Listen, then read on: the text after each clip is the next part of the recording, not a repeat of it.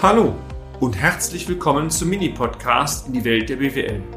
Mein Name ist Peter Scharf. Ich bin Unternehmensberater mit Leib und Seele und gemeinsam gehen wir den Problemen der BWL auf den Grund. Kurz, kompakt, unverständlich.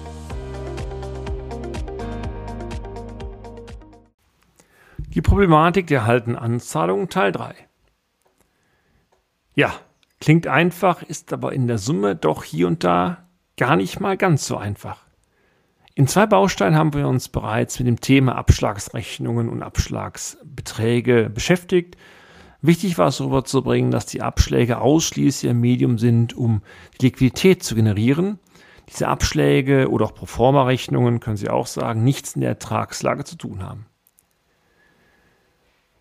Im letzten Beitrag haben wir die Thematik auf ein Produktionsunternehmen oder Handwerksunternehmen angewandt. Wir haben einen Auftrag über drei Monate verteilt, im dritten Monat mit 100.000 Euro Schluss gerechnet. Erst dann wurden ja die Abschläge als Umsatzerlöse in der G&V ausgewiesen.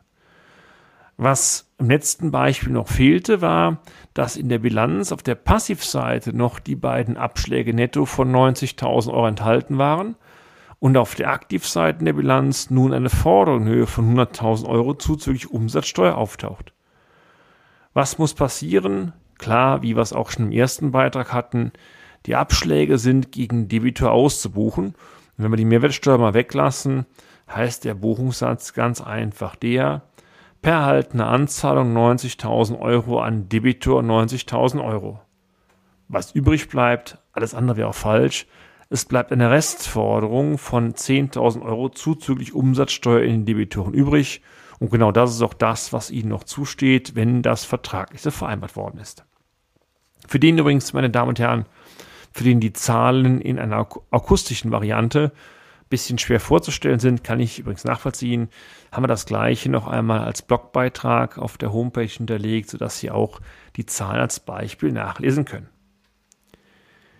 Wenn irgendetwas bei diesen Buchungen aber aus dem Ruder läuft oder Sie und ihre steuerliche Begleitung hinsichtlich der Etymologie der Begriffe andere Meinung sind. Also ganz wichtig, Teilschlussrechnung, Schlussrechnung und Abschlagsrechnung sollten klar voneinander getrennt werden und beide Seiten sollten auch wissen, was sie darunter verstehen. Dann läuft die Buchführung, wenn das nicht passiert, völlig aus dem Ruder, ihre Zahlen sind falsch. Wie immer, und das werden viele schon in den letzten Folgen erwartet haben, möchten wir Ihnen dazu bewährte betriebswirtschaftliche Tipps geben, damit dann aus dem Ruderlaufen Ihnen, meine sehr verehrten Damen und Herren, zumindest nicht passiert. Tipp 1. Diskutieren Sie mit Ihrer steuerlichen Begleitung die Begriffe Schlussrechnung und Teilschlussrechnung, aber auch Kontorechnung ausführlich durch. Nur Schlussrechnung und Teilschlussrechnung sind erlöswirksam zu erfassen, die Abschläge nicht. Tipp 2. Definieren Sie auch einmal den Begriff der Abschlagsrechnung. Wie gesagt, andere Begriffe sind Proforma-Rechnung oder Kontorechnung. Im einfachsten Fall werden die Rechnungen der Buchführung erst als Geldeingang erfasst. Die Geldeingänge sind dann als Verbindlichkeiten im Konto erhaltene Anzahlung auszuweisen. Oftmals kann es aber auch zielführend sein, dass auch die gestellten und noch nicht bezahlten Abschlagsrechnungen temporär in der Buchhaltung erscheinen, übrigens dann in den Forderungsauslieferungen Leistungen. Ähm, das bedeutet aber, dass das in der Buchhaltung klar ersichtlich gemacht werden sollte und die Gegenbuchung unserer Ansicht nach sollte über ein Verrechnungskonto erfolgen. Ein Beispiel für einen zielführenden Buchungssatz wäre dann per Debitor an Verrechnungskonto erhaltene Anzahlungen. Und dieses Verrechnungskonto erhaltene Anzahlung übrigens würde Ihnen genau den Betrag zeigen, der an Abschlägen von ihnen gestellt wurde, der aber zum Zeitpunkt der Auswertung der Summen und Saldenliste noch nicht bezahlt ist. Sofern aber ein solches Verrechnungskonto gebucht wird, sind die offenen und noch nicht bezahlten Abschläge dann übrigens auch aus der Debitorliste ersichtlich. Dagegen klar, wenn Sie erst bei Geldeingang buchen, dann bekommen Sie aus Ihrer Debitorliste keine Übersicht darüber, welche Abschläge noch offen sind.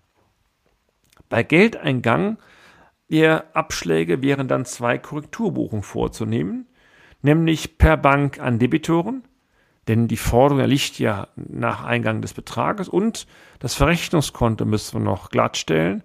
Das heißt, per Verrechnungskonto erhaltene Anzahlungen, per Umsatzsteuer an erhaltene Anzahlungen. Tipp 3. Stimmen Sie die Abschläge, die Sie von Ihrem Kunden für laufende Aufträge als Geldbeitrag erhalten haben, bereits am Monatsende jeweils mit dem Konto erhaltene Anzahlung aus Ihrer Summensaldenliste ab. Die Beträge müssen identisch sein. Wenn es hier Differenzen gibt, sind es meistens Kriterien dafür, dass die Buchhaltung nicht stimmt und damit ihre Zahlen falsch sind. Und Steuerrecht, meine sehr verehrten Damen und Herren, ist das eine, aber Steuerung Ihres Unternehmens das andere. Tipp 4 checken Sie unbedingt, unbedingt, dass die gestellten Abschlagsrechnungen nicht als Umsatzerlöse verbucht werden. Wenn Sie Abschläge als Umsatz wiederfinden, dann ist Ihre Buchführung in aller Regel falsch, übrigens Ihre Steuererklärung in letzter Konsequenz auch. Tipp 5.